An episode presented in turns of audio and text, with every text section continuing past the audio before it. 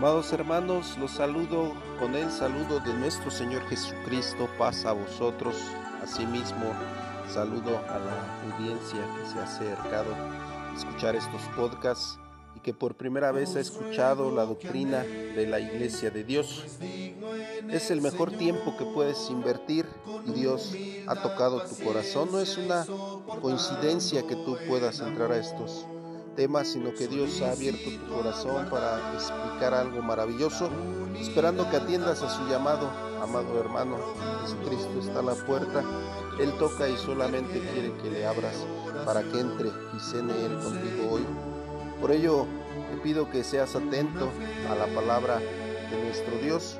Este tema que hoy estaremos analizando es el nacimiento de nuestro Señor Jesucristo conforme a las escrituras, derribando todas aquellas mentiras que se han creado alrededor de este evento, como lo es la más tradicional, que es nacido un 25 de diciembre, lo cual es completamente A través de este tema estaremos analizando argumentos históricos y pruebas muy simples para corroborar que nuestro Señor Jesucristo no nació en diciembre. Y si es tu curiosidad seguir analizando, tenemos este tema con diagramas en mi página de Facebook Gerson Ramírez Hernández y ahí se explica el calendario hebreo para poder llegar a la conclusión de este tema.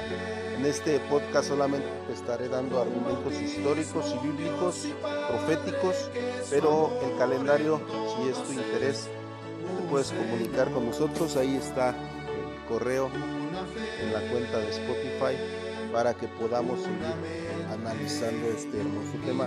Pues los dejo, amados hermanos, también de la Iglesia de Dios. Espero les pueda servir ya lo hemos conocido, este tema durante mucho tiempo se ha predicado, hoy solamente es para reafirmar. Que Dios les bendiga, los dejo el nacimiento de Jesucristo.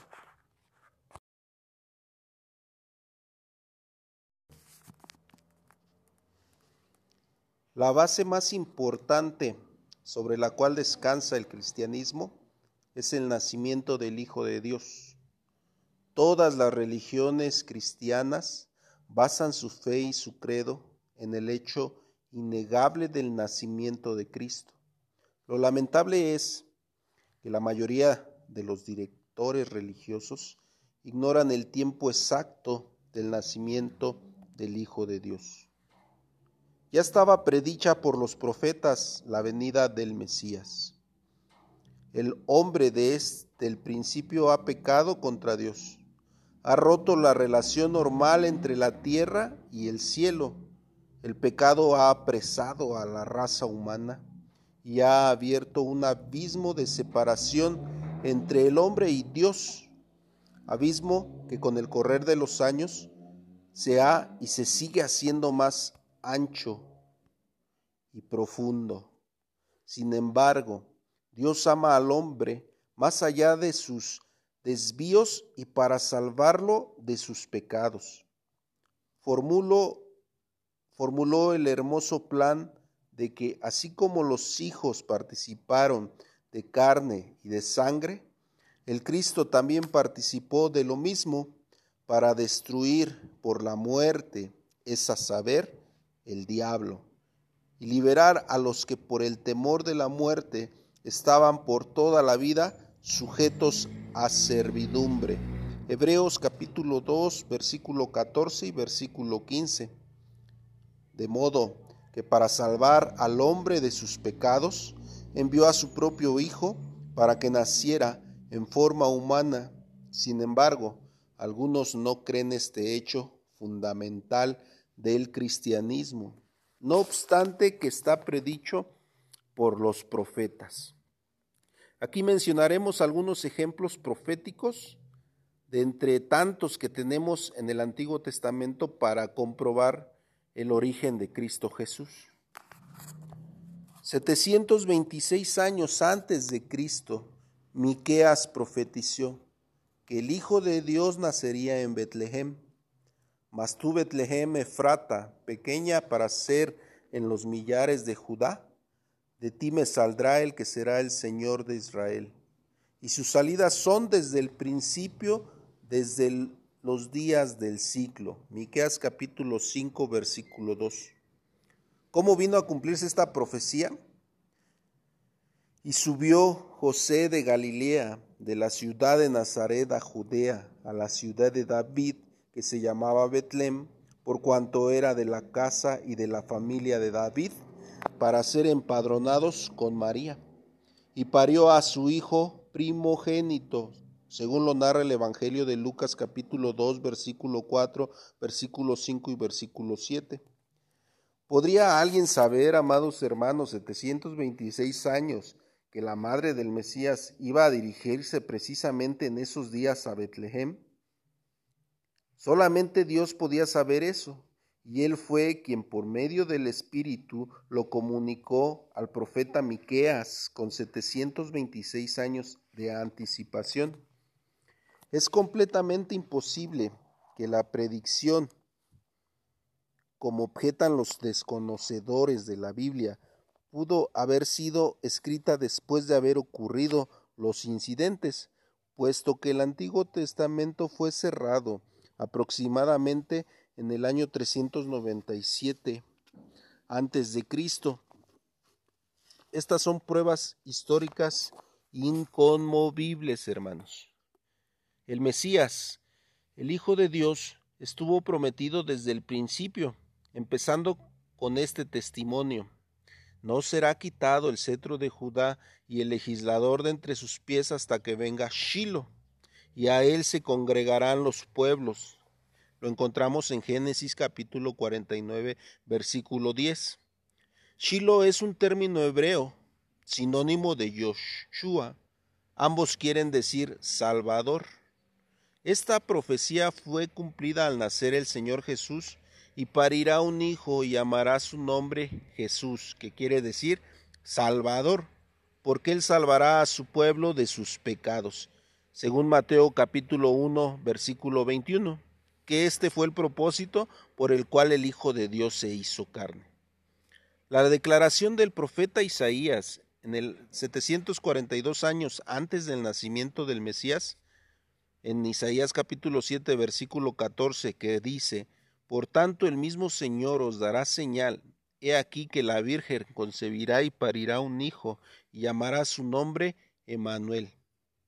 Ahora contamos con el cumplimiento solemne de esta predicción en Mateo 18 del 1 de, Mateo capítulo 1 versículo 18 al 23. El mismo profeta Isaías había anunciado, porque un niño nos es nacido, hijo nos es dado y el principado sobre su hombro, y llamará su nombre admirable, consejero, Dios fuerte, Padre eterno, príncipe de paz. Esto lo profetizó Isaías capítulo 9, versículo 7.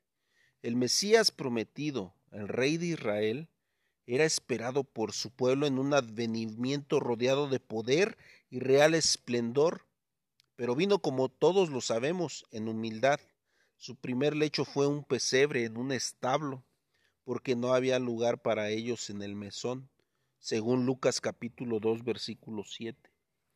No se notaba gloria regia en él, amados hermanos.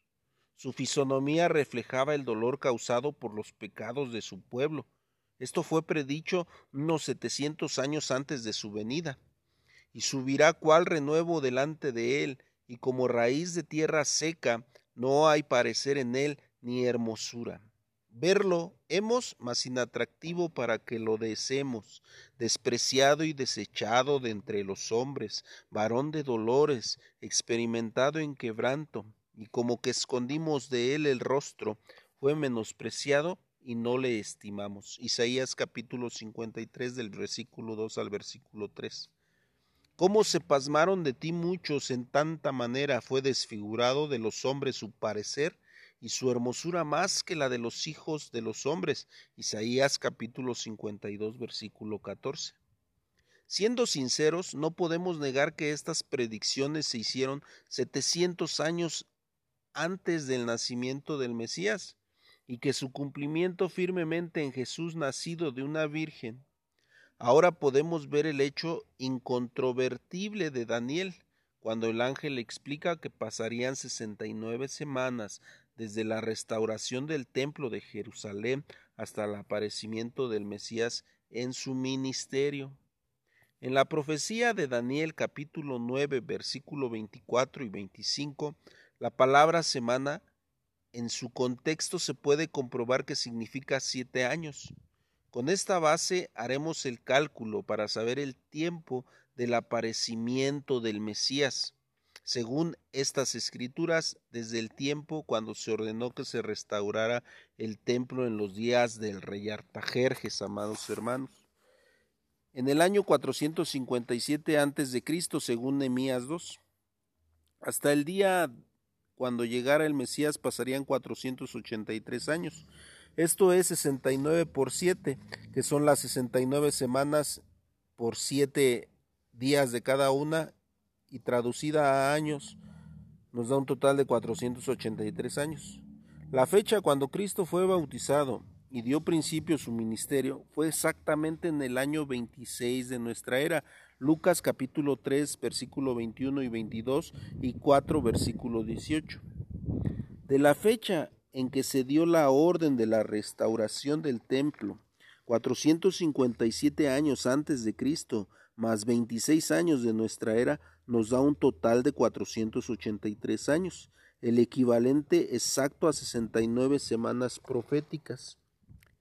Con estos datos proféticos queda demostrado en forma categórica la veracidad del nacimiento del Mesías, que es uno de los grandes hechos sobre los cuales se asienta la verdad del cristianismo. Con todo esto, amados hermanos, lo que podemos entender es que el nacimiento de nuestro Señor Jesucristo no solamente se basa a una fecha para cumplir un morbo en nosotros de tener un día para celebrar, lo cual la palabra de Dios también censura porque dice Eclesiastés mejor es el día de la muerte que el día del nacimiento.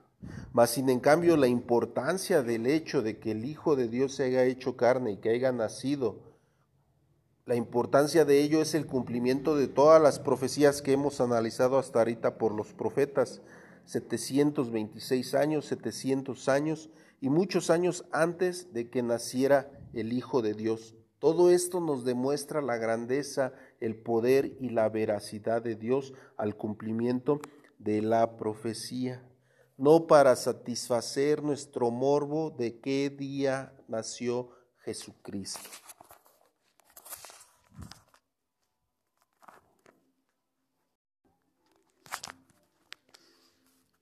Pero entonces, ¿cuándo nació Jesús?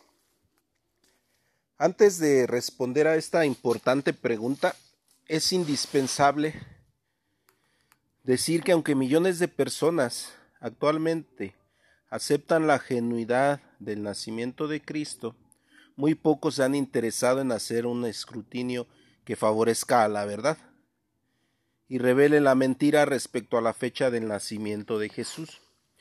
La mayoría celebra la Navidad el 25 de diciembre. En este día la Iglesia Católica hace una solemne misa en honor al nacimiento de Jesús, y de ahí el origen de la palabra en idioma inglés Christmas, esta es la razón del por qué decimos que muy pocas personas han dedicado el tiempo necesario para hacer un estudio minucioso sobre este tema y sobre todos los temas casi que hemos venido abordando en estos podcasts.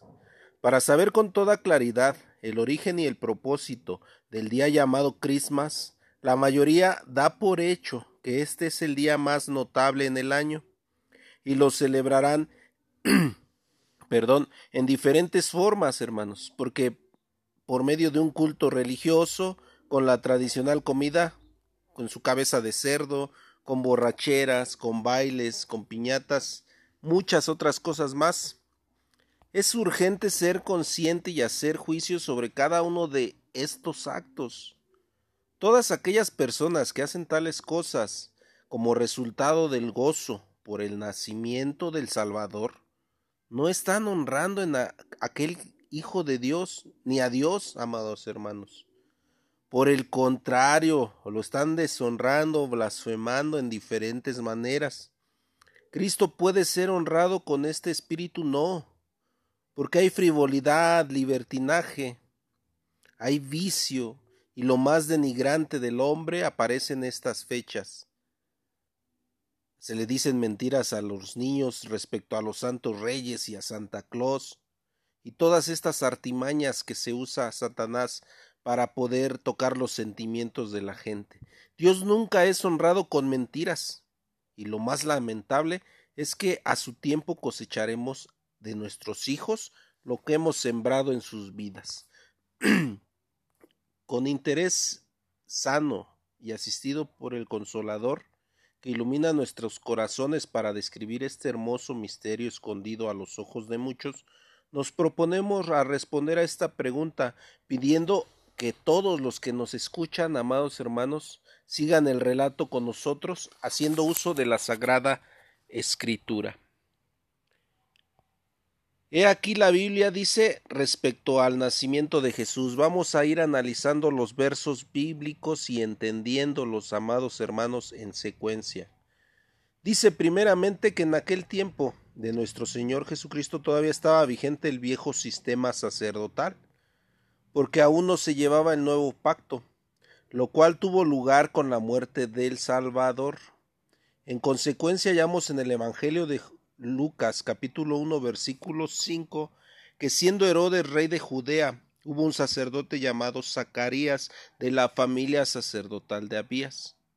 Zacarías, siendo un descendiente de Abías, ocuparía la suerte del sacerdocio de su padre, que fue precisamente la octava suerte, como podemos verlo en Primera de Crónicas capítulo 24 del versículo 7 al versículo 19. En el Versículo 10 dice la séptima suerte por Cos y la octava suerte por Abías. De manera que el sacerdote Abías le tocaba oficiar en el templo de Dios en la segunda quincena del cuarto mes bíblico, según su suerte. el orden antiguo conforme lo arregló David se componía de veinticuatro sacerdotes que durante el año oficiaban en el templo esto lo podemos analizar, amados hermanos, les vuelvo a repetir en, mi página de Facebook donde explicamos el diagrama del calendario y ahí podemos verlo con más claridad. Otra de las dudas es acerca de las suertes, que las suertes eran por semana, no eran por quincena. Si nosotros lo sacamos por semana, de igual manera nos da el mismo resultado porque tenían que presentarse dos veces eh, o dos semanas el sacerdote. Antes de seguir adelante, haremos una pertinente aclaración. El calendario gregoriano que rige el tiempo actual no existía entonces. Por tal motivo no argumentamos conforme a él, pero a fin de que todos comprendan perfectamente el orden del reparto sacerdotal, es necesario sacar la equivalencia del calendario bíblico al actual. La Biblia nos enseña que los meses siempre inician con la luna nueva, primera de Samuel capítulo 20 versículo 24 al 27. Por lo tanto, el primer mes del año comenzó también con la luna nueva, cerca del equinoccio de primavera, aproximadamente por el día 20 o 21 de marzo. Esther capítulo 3 versículo 7. El primer mes del año bíblico llamado Nisan o Abib en Éxodo capítulo 2 y capítulo 13 versículo 4, tendremos que iniciar de acuerdo con el calendario gregoriano el 20 o 21 de marzo, según está establecido. ¿Cuándo concibió María? Perdón. Y estando ya Elizabeth en su sexto mes de embarazo, envió Dios el ángel Gabriel a Nazaret, ciudad de Galilea, a una virgen desposada con cierto varón de la casa de David, llamado José, y el nombre de la Virgen era María, el cual, llegando a María, le dijo, Sálvete que has de concebir en tu seno, sábete, perdón, que has de concebir en tu seno, y parirás un hijo, a quien pondrás por nombre Jesús. Y ahí tienes a tu parienta Elizabeth, que en su vejez ha concebido también un hijo, y la que se llama estéril hoy cuenta ya el sexto mes, según Lucas capítulo 26 versículo 27, versículo 31, versículo 33, 36. Esta es versión Torres Amat para que atendamos a aquellos que han leído las Sagradas Escrituras con las traducciones católicas. Note bien en qué tiempo visitó el ángel Gabriel a María para anunciar la voluntad del Altísimo.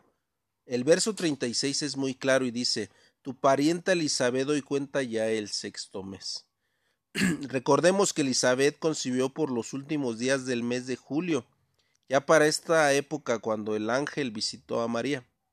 Elizabeth ya tenía seis meses de estar encinta. Si contamos los seis meses desde los últimos días de julio, como hemos visto, la cuenta nos llevará hasta los últimos días del mes de enero.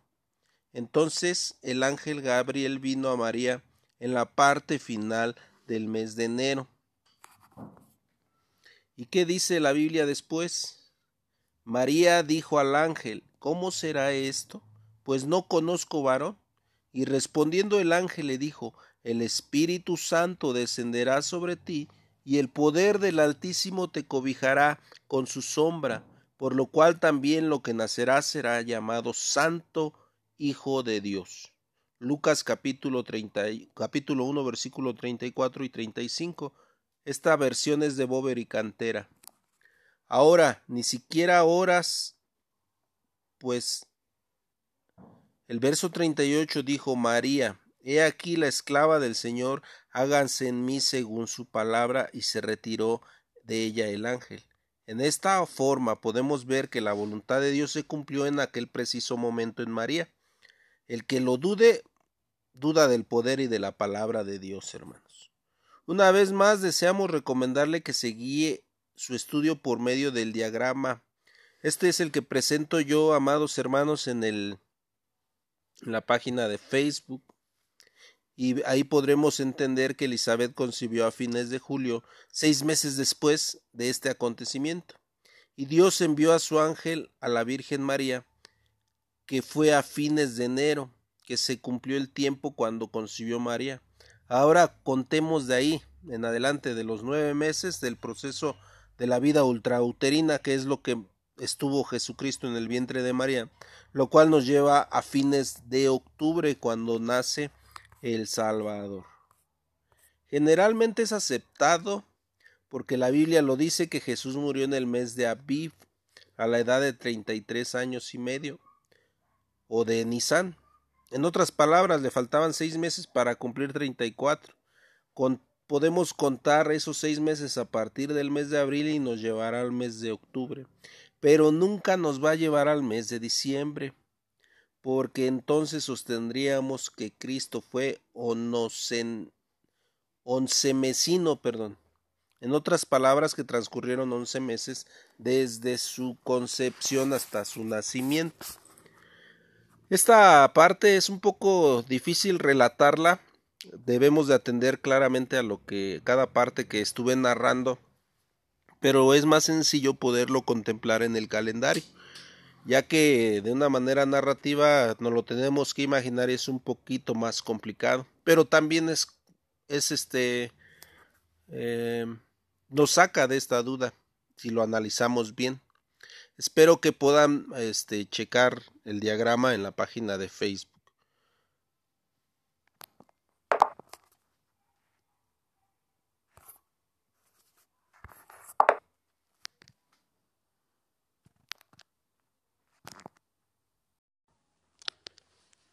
En esta parte estaremos analizando algunos testimonios históricos conforme a la historia universal y datos que podemos obtener en libros y en Internet. La Biblia nos dice que cuando Jesús nació había pastores en la misma tierra que velaban y guardaban las vigilias de la noche sobre su ganado. Lo encontramos en Lucas capítulo 2 versículo 8. Pero los, los pastores nunca se hallaban en el campo en el mes de diciembre estos recogían sus, rebaños de las montañas de Palestina a fines de octubre para protegernos de la fría y lluviosa temporada de estas fechas. El comentario de Adam Clare en el volumen 5, página 592, edición en inglés, dice Era una vieja costumbre entre los judíos de aquellos días sacar sus ovejas a los campos cerca del tiempo de la Pascua, a mediados de la primavera, que es en el mes de Nisan, y recogerlos a sus apriscos antes de comenzar las primeras lluvias que iniciaban a caer principios de noviembre. Tratando de presentar más testimonios, hallamos que durante el tiempo que los rebaños permanecían fuera, los pastores velaban por ellos día y noche. Pero la primera lluvia caía a mediados del mes de Jezbán, que corresponde a principios de noviembre.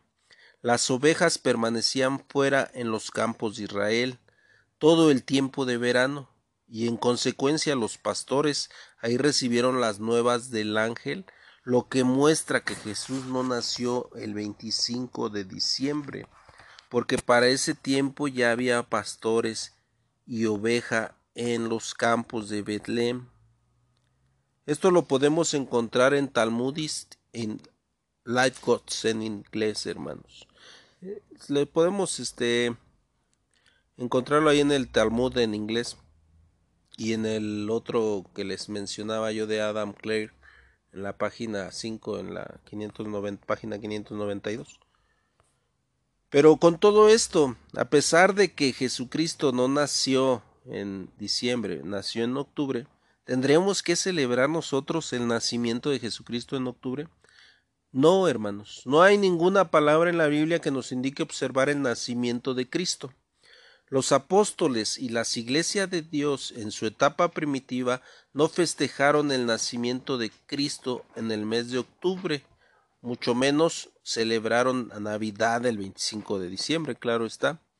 Más bien observaron la muerte de Cristo como un memorial por una ordenanza terminante y en una fecha definida, según Lucas capítulo 22 versículo 19. Porque la Biblia claramente dice es mejor el día de la muerte que el día del nacimiento. Eclesiastés capítulo 7 versículo 1. Las enciclopedias enseñan que Christmas o Navidad no fue conocida entre los cristianos de la era primitiva. La primera evidencia de estas fiestas viene de Egipto. Costumbres paganas tendientes a celebrar Christmas. Enciclopedia Católica, artículo Christmas. Ese mismo documento dice más adelante que en las escrituras encontramos que solamente los pecadores, no los santos, Solamente los pecadores celebraban el día de su nacimiento. Así lo dice exactamente la Sagrada Biblia en Génesis 40, 20, Job capítulo 1, versículo 4 y Mateo 14, 6. Un testigo más. Crismas, misa de Cristo, no existió como una fiesta entre los primeros cristianos. No fue instituida por Cristo ni por los apóstoles o por alguna autoridad bíblica fue introducida más tarde por el paganismo. Esto lo podemos leer en, una en la enciclopedia británica. Otro testigo más, hermanos, es Christmas no fue celebrada entre la iglesia cristiana de los primeros siglos. Según varias fuentes filedignas y autoridades bíblicas, lo que se ve como costumbre general era la celebración de la muerte de personas distinguidas. En lugar de su nacimiento, más adelante se dice, una fiesta fue instituida en memoria de este evento en el siglo IV. El nacimiento de Cristo. En el siglo V la Iglesia de Occidente ordenó que se celebrara siempre en la misma fecha en que los romanos celebraban el nacimiento del sol. Como hecho comprobable de que la fiesta del nacimiento del Señor no existía antes, esto lo encontramos en Enciclopedia Americana, artículo Christmas. Pero entonces, ¿cómo se introdujo esta fiesta en las iglesias cristianas? Los documentos históricos que hemos consultado y que son una autoridad sobre esta cuestión muestran que la Navidad no fue celebrada por nadie durante los primeros 100, 200 y 300 años. La Iglesia de Occidente, o sea, la Iglesia católica romana, comenzó a introducir esta festividad en el siglo V. Ordenó celebrarla como una fiesta cristiana oficialmente. Alguien podría hacer esta pregunta hasta cierto punto lógica. ¿De dónde vino entonces esta fiesta? La enciclopedia de Schaff Herzog explica claramente en su artículo Christmas, dice, en cuanto a la fecha de esta festival, Navidad o Christmas, depende de la brumalia pagana, siguiéndole la Saturnalia del 17 al 24 de diciembre, celebrando en esos días del año el nacimiento del nuevo sol. La brumalia y la Saturnalia pagana invadieron por su influencia al cristianismo. Esta grande fiesta pagana, con todo y sus borracheras y libertinajes, era tan popular que los cristianos, aceptaron de buena gana seguir su observancia con un pequeñísimo cambio en forma en forma y espíritu. Algunos predicadores cristianos de Occidente y algunos del cercano Oriente protestaron contra la indecorosa frivolidad de celebrar esta forma de nacimiento de Cristo, mientras que los cristianos de Mesopotamia acusaron a los hermanos del Occidente de idolatría y falso culto por haber adoptado el festival pagano como una fiesta cristiana. Recuerde bien que el mundo romano ha sido pagano antes del siglo IV el número de los cristianos era corto y no obstante fueron, durante, fueron duramente perseguidos por el gobierno y por los paganos. Pero con el ascenso de, de Constantino como emperador, quien hizo su profesión al cristianismo en el siglo IV, colocando al cristianismo en una condición igual al paganismo, desde entonces el mundo romano empezó a aceptar esta doctrina no original de las Sagradas Escrituras, que quede bien claro, no está sustentada bajo, estas, bajo la palabra de Dios. Este pueblo adoptó entusiastamente las costumbres paganas, todos se gozaban y nadie quería desistir de la fiesta del 25 de diciembre. En el mismo artículo de Chaff Herzog se explica cómo se reconoció el reposo dominical impuesto por el emperador Constantino, cuyo día se había dedicado al culto del sol en el paganismo. De igual manera, la influencia del maniqueísmo pagano, que quiso igualar al Hijo de Dios con el sol físico, identificación hecha por los paganos en el siglo IV, los cuales introdujeron sus costumbres poderosamente en el cristianismo, los cuales pocos excusaron en llamar al festival pagano del 25 de diciembre el día del nacimiento del dios Sol, mitológicamente hablando del día del nacimiento del Hijo de Dios. Queda pues advertido por medio de varios documentos históricos que la fiesta que ahora lleva el nombre Navidad, en la cual se pretende celebrar el nacimiento de Cristo, era una fiesta celebrada muchos años antes de Cristo por el paganismo en honor al nacimiento del dios Sol. Cuando nació el Salvador, el mundo no conociendo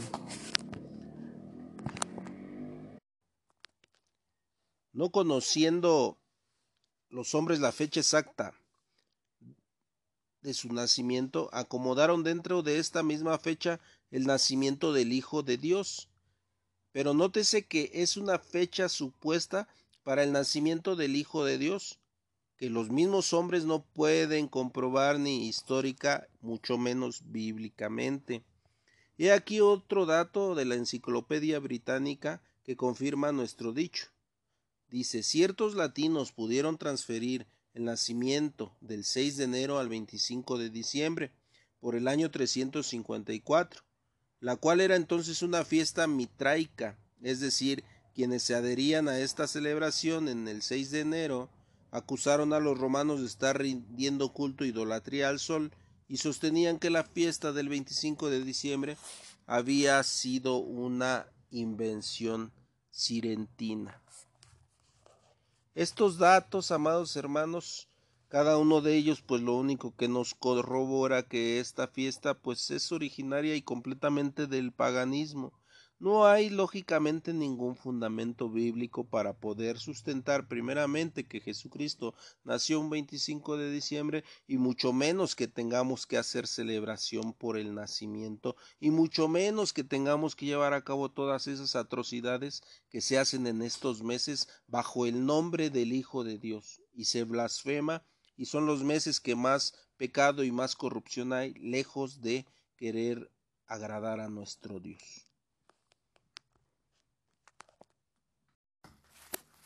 Pues bien, amados hermanos, ahora pasemos al origen del arbolito de Navidad. Primeramente en la Biblia encontramos el nombre de un hombre fiero que se llamó Nimrod.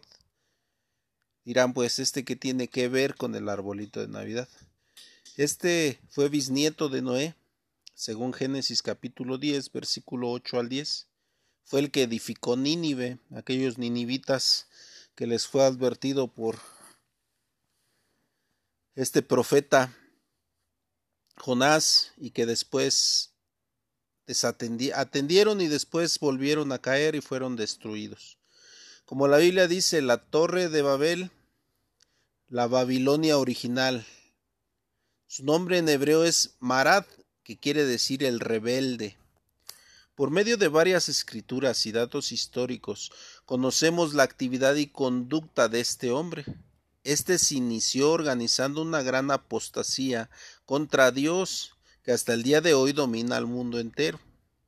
Fue tan excesiva la maldad de Nimrod que se casó con su propia madre, la cual se llamó Semiramis.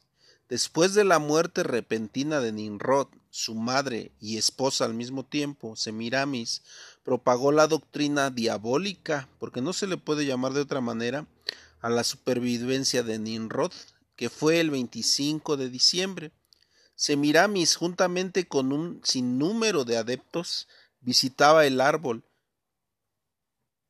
el cual encontraba siempre verde y dejaba un enorme número de dones colgados en él. Este es el origen real del arbolito de Navidad del tiempo presente, amados hermanos. Pero ¿qué nos enseña la palabra de Dios? Dice no te plantarás ningún árbol en calidad de acera junto al altar de Yahvé, tu Dios. No aprendáis el proceder de las naciones. Ciertamente, los ritos de estos pueblos son cosa vana, porque es mentira, sus simulacros son cosa vana, obras ridículas. Esto lo podemos leer en Deuteronomio capítulo 16 versículo 21 y Jeremías capítulo 10 verso 2, 3, 14 y 15 en la versión de Bober y Cantera. Ya aquí nos está advirtiendo el camino de las gentes a través de este hombre, ya tenían esta práctica, lo dice claramente estos versos, y nos lo advierte para que no caiga en las lo mismo que las demás naciones.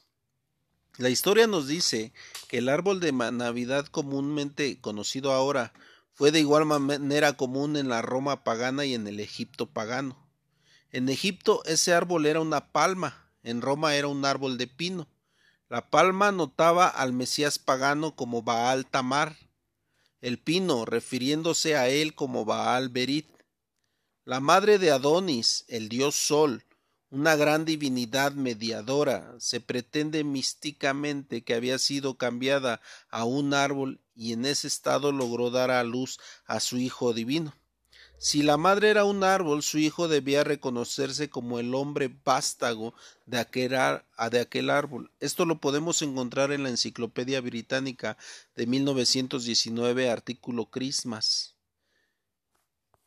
Todo esto nos hace ver la eh, abominación del hombre ante la idolatría y ante el paganismo, amados hermanos. El mundo no se da cuenta que vive en la Babilonia en esta forma vemos que la doctrina pagana de Babilonia ha sido transferida a las iglesias, tanto católicas como protestantes. Todos aceptan todas estas cosas de falsedad, incuestionable, no obstante que la mayoría lee la Biblia, amados hermanos. No han podido descubrir que están observando la doctrina pagana con el nombre del cristianismo. Nosotros no debemos leer la Biblia simplemente, sino estudiarla, porque esta fue el mandato de nuestro Señor Jesucristo y nuestro Maestro, escudriñar las escrituras porque en ellas tenéis la vida eterna. Juan capítulo 5 versículo 39. La iglesia primitiva, primitiva hacía lo mismo, escudriñaba las escrituras, lo podemos ver en Hechos capítulo 16 versículo 11 con el deseo sincero de predicar la verdad. Los invito, amados hermanos, a que cordialmente estudien las Sagradas Escrituras, porque tienen la voluntad de Dios y es la única fuente donde emana la verdad. Lo que se ha hablado en este eh, podcast, amados hermanos, no son cosas vanas o conjeturas a la deriva, sino hechos basados en la palabra de Dios. El que pasa por alto estos hechos sin preocuparse de ellos tendrá que sufrir el castigo eterno descrito en la misma palabra de Dios. Porque Dios disimula solamente los tiempos de ignorancia, Hechos capítulo 17, verso 30. Pero cuando el hombre ha oído y no ha podido comprender la verdad y no está catalogado entre los que se, ya no está catalogado entre los que ignoran, pues Jesús ya lo dijo si no hubieras venido ni les hubiera hablado, si no hubiera venido y no les hubiera hablado, no tendrías pecado. Mas ahora no tienes excusa de pecado. Juan capítulo 15 versículo 22. Sabio es que el pecado está en aquel que sabe hacer lo bueno, no lo hace, según Santiago capítulo 4 versículo 17. A nadie, amados hermanos, ha podido cuestionar esta verdad que la Iglesia de Dios ha predicado durante muchos años. Nadie ha podido derribar esta verdad que hemos predicado. Al contrario, muchos se han agregado y se han dado cuenta, han abierto sus ojos que habían vivido en un engaño al creer que Jesucristo había nacido un 25 de diciembre. Y a hoy con mucho celo también defienden esta verdad hermanos que se han adherido venidos del catolicismo, que es la principal fuente de idolatría de todo el mundo. Yo los invito, amados hermanos, te invito a ti que escuchas o que escucharás este podcast. Atiende, amado hermano, en tu corazón, busca a Dios, busca su verdad, que solamente está en las sagradas escrituras. No está en la voz de este que te habla, sino en la palabra que he citado en los versículos bíblicos que te he dado. Búscalos en este libro, analízalos y Dios te abrirá los ojos si realmente tienes ese deseo de encontrar una verdad. Espero para los hermanos de la Iglesia de Dios que haya sido de bendición estos datos y este pequeño podcast. Que Dios les bendiga y pasa a vosotros, amados hermanos. ¿Qué sabiduría vemos en la Biblia? Hermosas verdades para las edades Qué bellos principios, pensamientos píos. Y con sus valores no hay leyes mejores. Esta es la doctrina que ha sido vertida, enseñanza pura de las escrituras. Ahora está en tus manos, Dios te la ha encargado, para que la enseñes y que la conserves.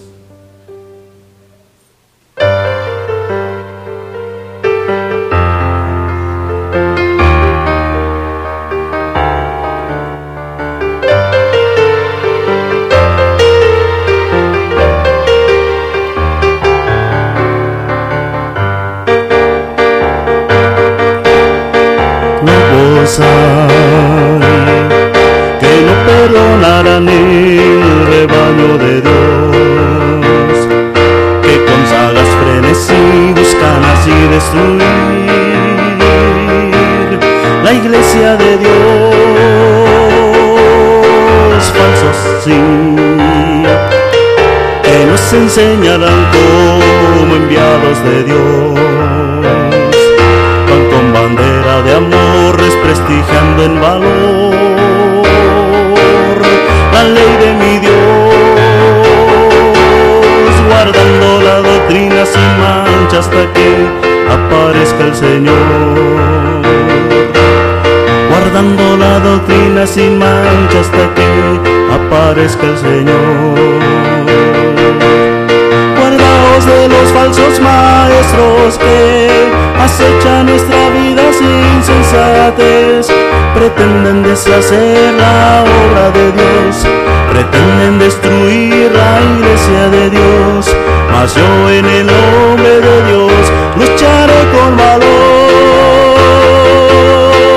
guardando sin mancha, guardando sin mancha guardando la doctrina sin mancha hasta que, guardando la doctrina sin mancha hasta que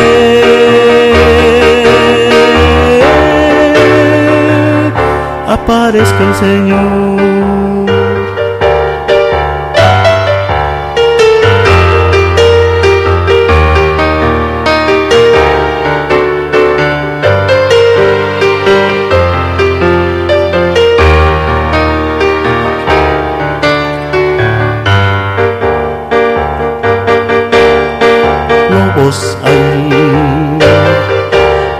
Perdonarán el rebaño de Dios, que con sagas frenesí buscan así destruir la iglesia de Dios,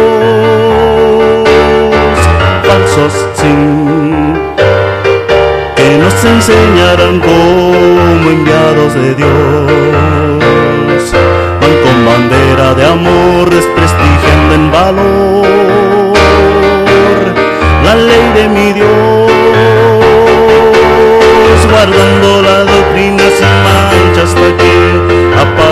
Señor.